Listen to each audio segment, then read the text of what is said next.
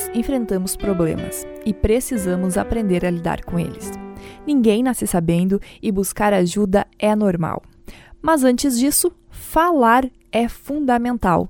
E é exatamente nesse contexto do falar que nosso sexto episódio fala sobre Setembro Amarelo, mês dedicado à prevenção do suicídio.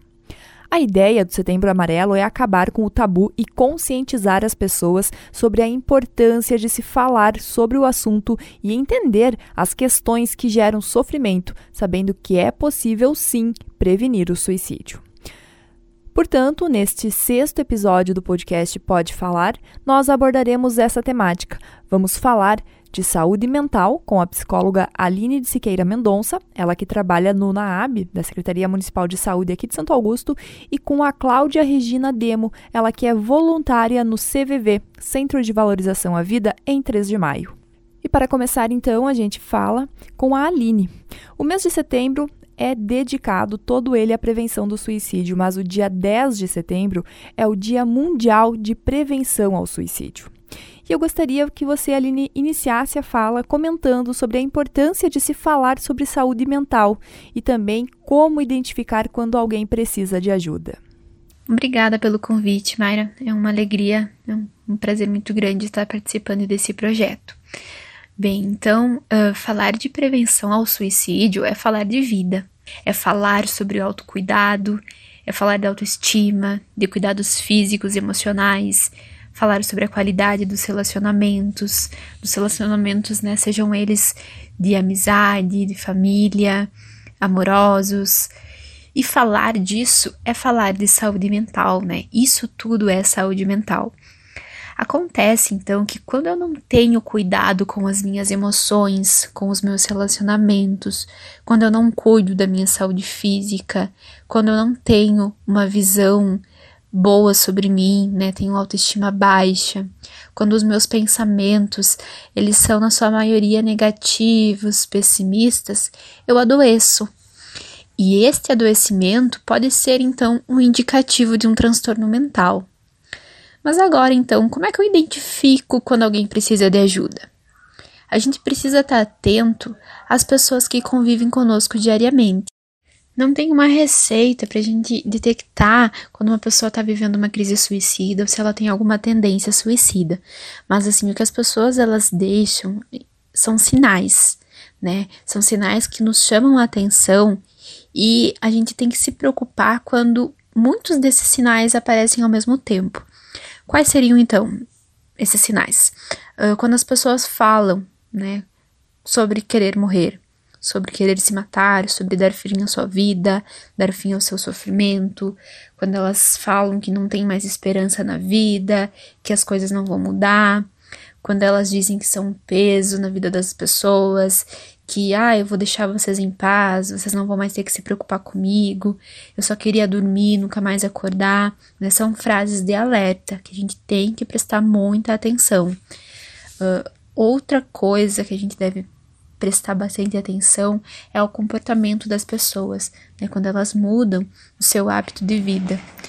Quando elas começam a fazer uso de álcool, de drogas, né? Ou elas aumentam o uso uh, quando elas têm dificuldade de dormir, né? Tem bastante insônia ou dormem demais. Quando tem alteração do seu humor, estão muito chorosas, estão sempre chorando, estão deprimidas, ou são muito irritadas, estão muito agressivas, quando elas se isolam, não atendem telefones, né? A pessoa tinha o hábito de fazer algumas atividades e agora ela simplesmente parou e ela sumiu, né? As pessoas não conseguem mais falar com ela. Elas começam a fazer pouca interação nas redes sociais e as coisas que elas postam, às vezes tem muita, muito conteúdo assim de suicídio, de mensagens depressivas, conteúdos de despedida uh, são assim alguns indicativos que a gente deve ficar em alerta e que nos orientam, né, de quando alguém está ou não precisando de ajuda. É, as razões podem ser bem diferentes, porém muito mais gente do que se imagina já pensou em suicídio.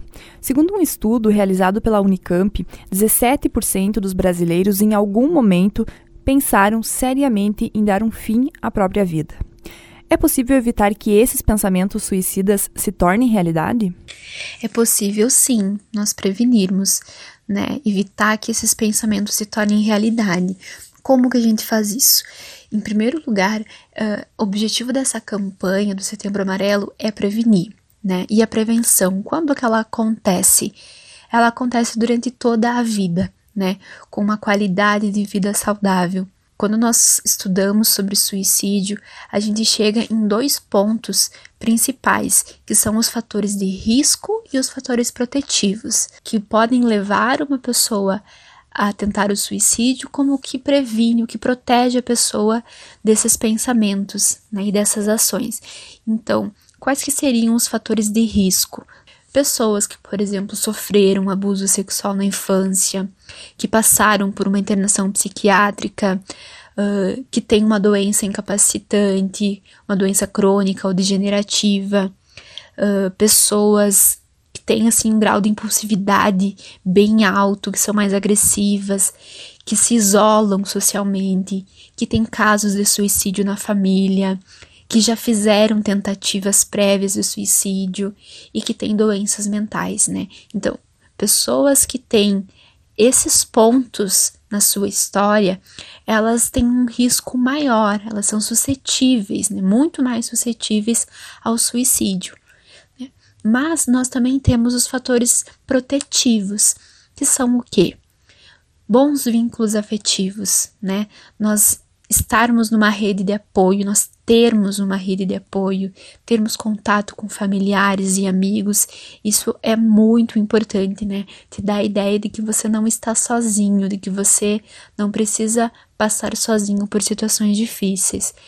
Uh, outros fatores são o envolvimento em atividades religiosas ou espirituais, ter atividades que trazem prazer na sua vida, exercício físico, meditação, leitura, caminhada, o trabalho, ter um trabalho, ter uma ocupação, isso dá significado, isso dá um sentido para a vida.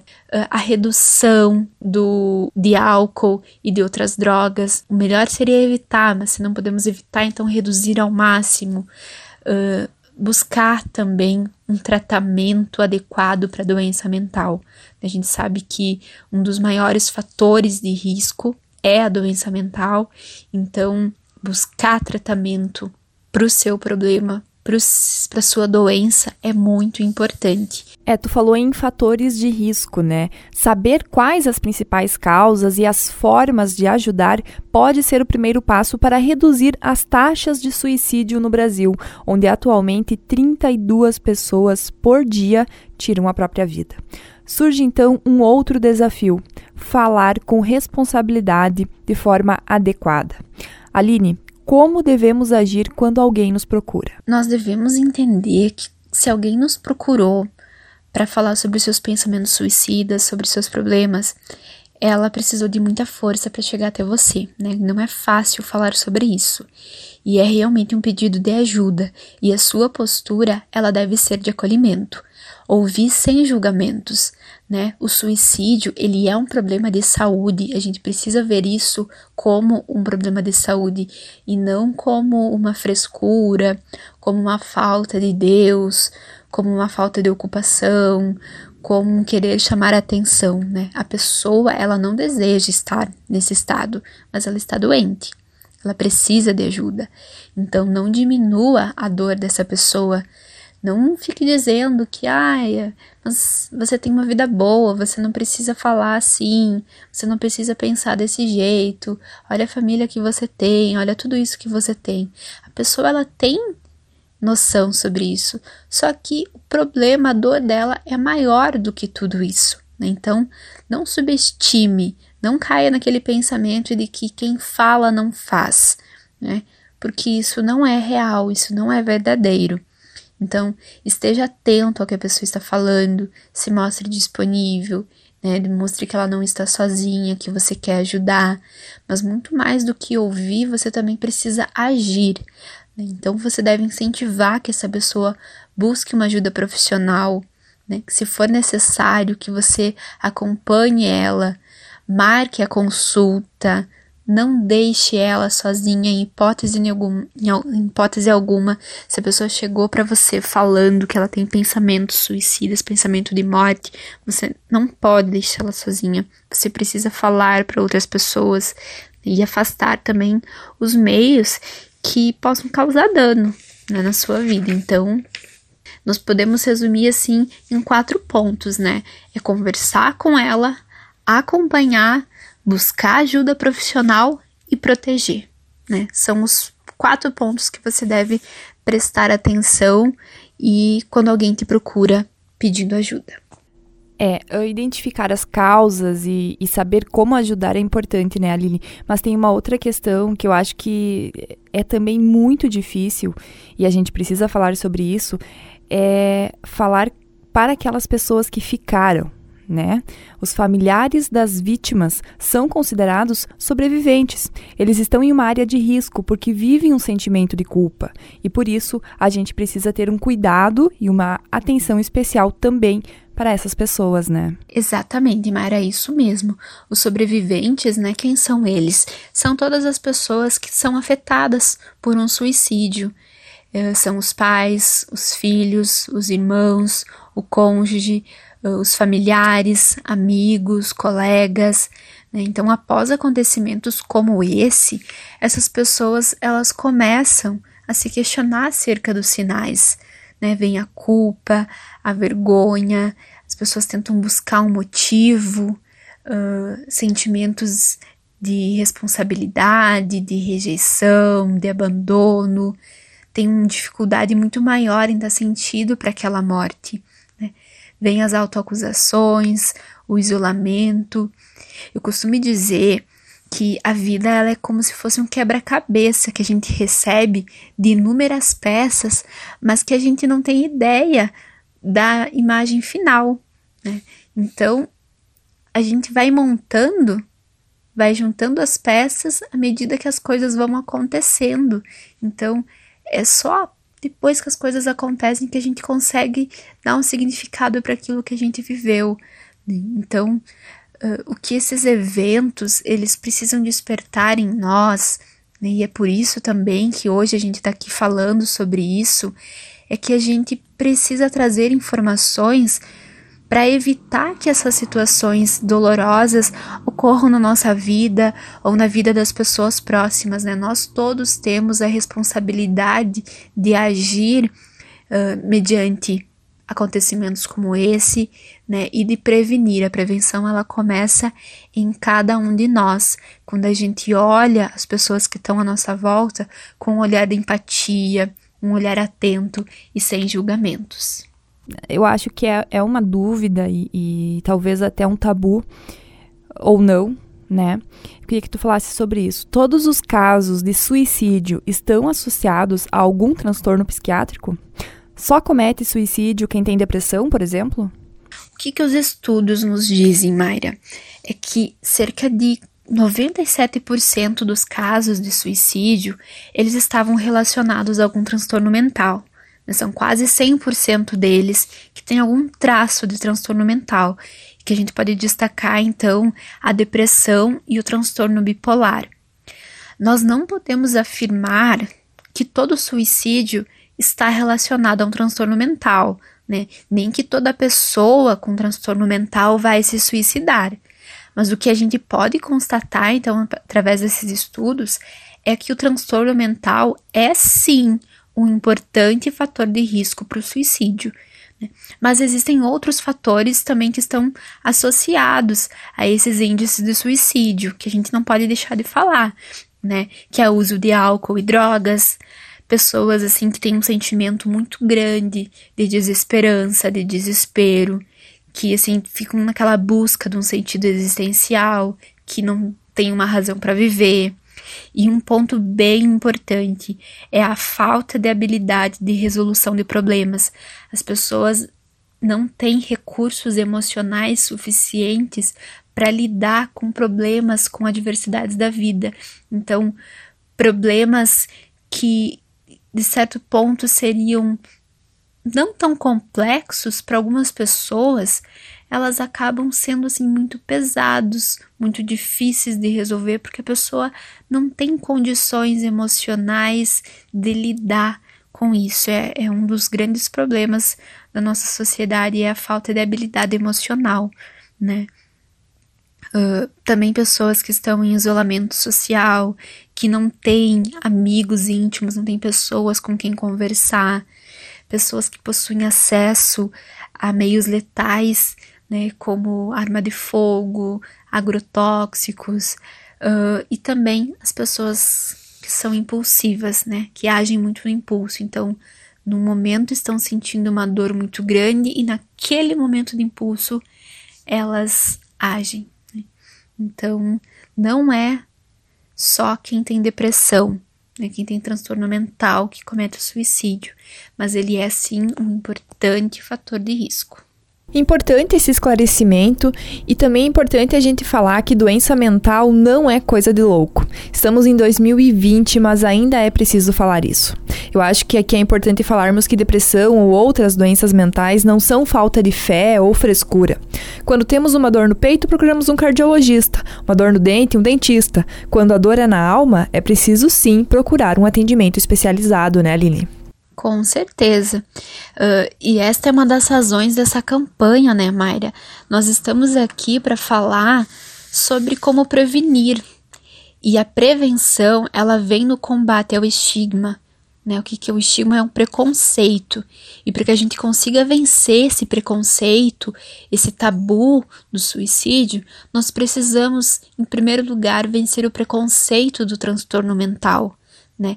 Porque é esse preconceito que cria uma barreira entre a doença e o tratamento. As pessoas não buscam tratamento por ter medo do julgamento que a sociedade vai fazer ou também por preconceitos que ela mesma carrega ao longo da vida.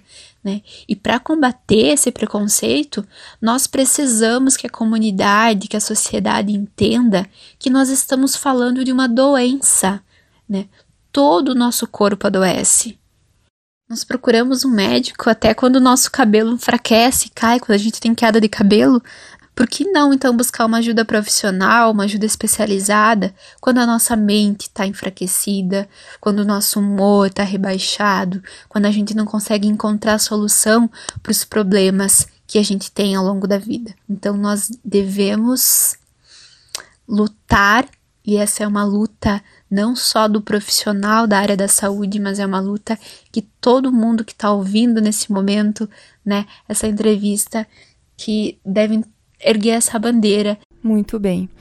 E Aline, para quem ouviu até aqui e talvez está passando por um momento difícil, como eu disse lá no início, todos nós temos problemas e precisamos encontrar maneiras e jeitos para lidar com eles e seguir em frente, né? Mas talvez alguém esteja nos ouvindo e tá difícil, né? Tá se sentindo mal, está em um momento difícil. E aí, qual é a tua orientação como profissional da área para essas pessoas? E eu já aproveito também para te agradecer pelos esclarecimentos, pela colaboração, por ter aceito o meu convite, né, para falar um pouquinho uh, sobre a prevenção ao suicídio nesse mês que é tão importante e que é totalmente dedicado, né, à prevenção. Muito obrigada. A minha mensagem é de que procurar ajuda é um sinal de força e que o suicídio ele pode ser evitado. Né? Se você nesse momento está passando por uma situação difícil, não consegue encontrar maneiras de resolver esse conflito, esse problema, né? seja ele qual for, procure ajuda. Se abra para alguém, fale, é, mas você pode dizer, mas Aline, a minha família não me entende, eu não tenho amigos, eu temo ser julgado. Então, o que eu te digo? Ligue para o CVV, fale com alguém, procure uma unidade de saúde, procure um médico, procure um psicólogo, porque na maioria das vezes, quando a gente fala o que a gente sente, o que a gente pensa, nós temos a possibilidade de enxergar o problema de uma perspectiva diferente, com um olhar diferente, né? Ou a gente permita que as pessoas que estão ali nos ouvindo nos mostrem ou nos ajudem a encontrar uma maneira de solucionar esse problema. Então a minha mensagem, né, hoje é de que você lembre que você não é o que você está sentindo, Né? Você é a capacidade que você tem de sentir e você tem a capacidade de mudar o que você sente. E para isso, né, nós profissionais estamos aqui e nós queremos te ajudar. Tá? Agradeço de coração a oportunidade de falar um pouco sobre, de fazer parte né, dessa campanha tão importante que é a do Setembro Amarelo. Bom, falamos com a Aline, psicóloga, e agora vamos conversar com a Cláudia. Ela que é voluntária do CVV, o Centro de Valorização da Vida, lá em 3 de maio. Para começar, Cláudia, eu queria que tu contasse um pouquinho do teu trabalho no CVV. Vocês são treinados para essa função de voluntário? Como que funciona? Olá, Mayra, ouvintes da Rádio Querência. Um grande prazer poder estar aqui com vocês em mais um momento para falar sobre o CVV, o Centro de Valorização da Vida. Então, o trabalho como voluntário no CVV, ele é um serviço de amor e de doação de amizade e empatia para as pessoas que precisam conversar e não têm com quem, ou às vezes até têm, mas não conseguem conversar com quem está por perto delas. E nós do CVV, é, nós somos todos voluntários capacitados, fazemos um curso de seleção, onde quem tem 18 anos ou mais é convidado para conhecer o CVV, conhecer a forma de realizar essa relação de ajuda, os princípios, as práticas, os preceitos do CVV. E se tiver um tempo, né, de quatro horas por semana, é convidado para fazer parte, então, desse trabalho que é muito, muito bonito.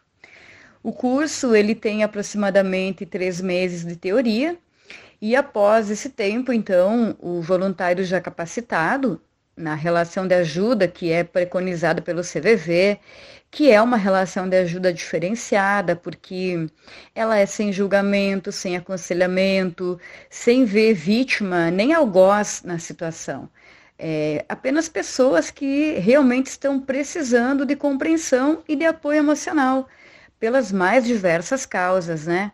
Então, o voluntário passa a atender o telefone por quatro horas semanais.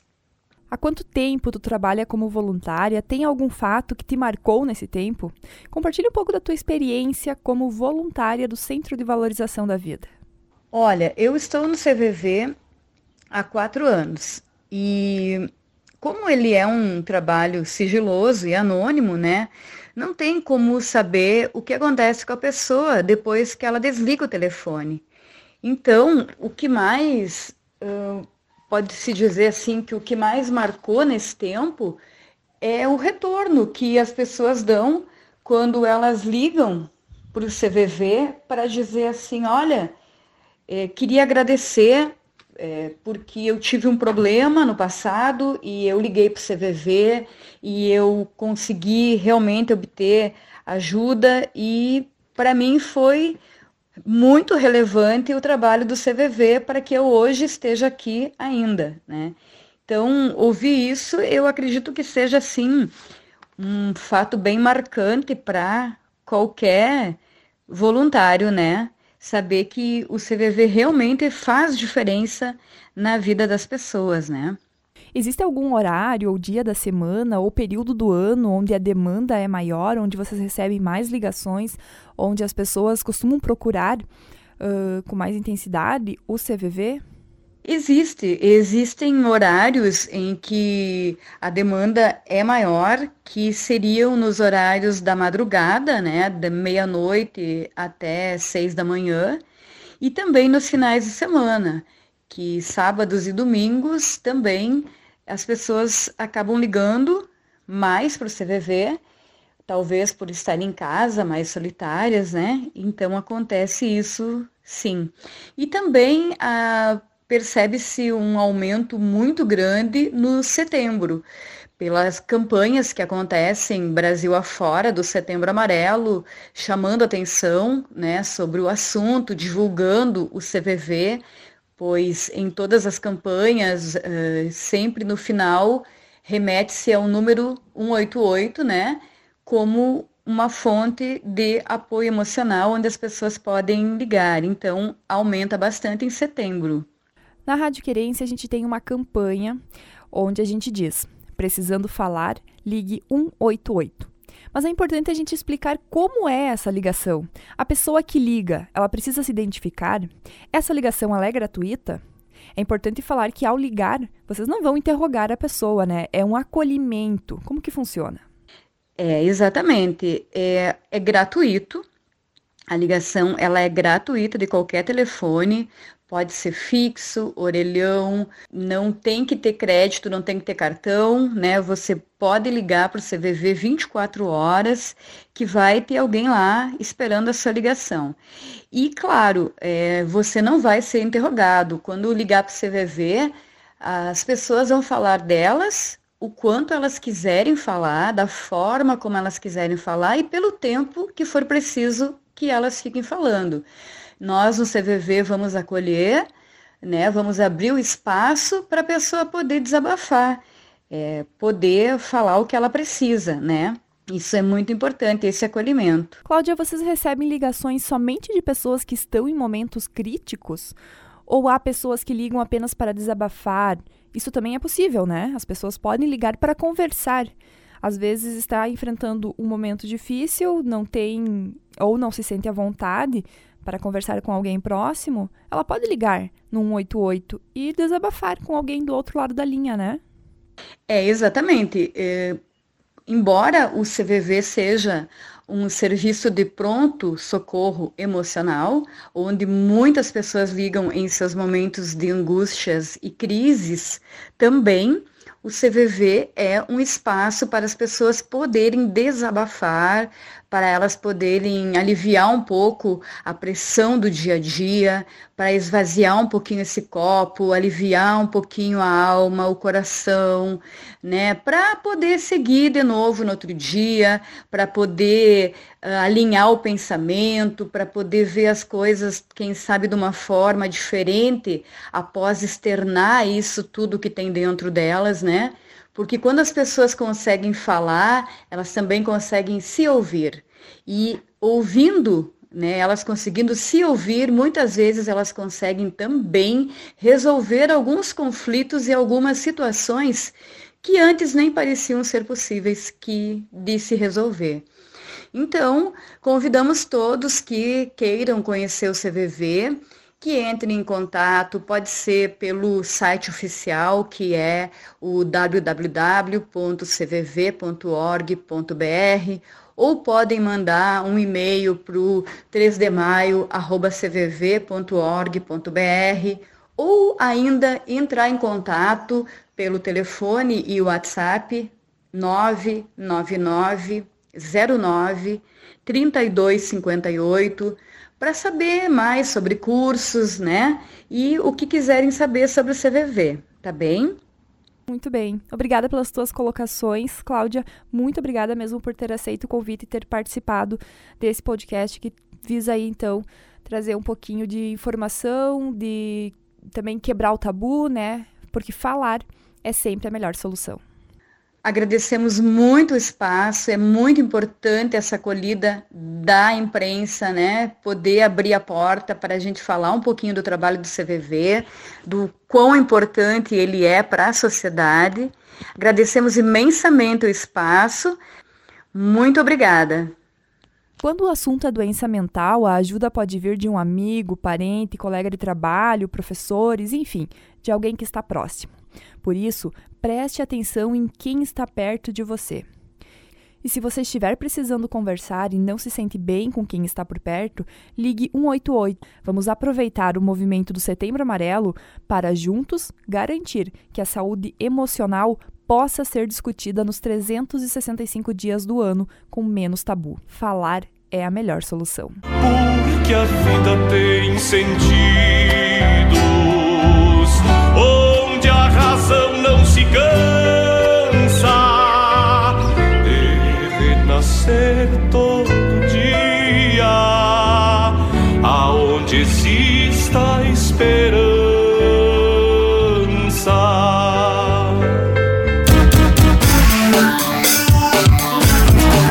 Você ouviu o podcast Pode Falar. A próxima voz pode ser a sua. Até a próxima.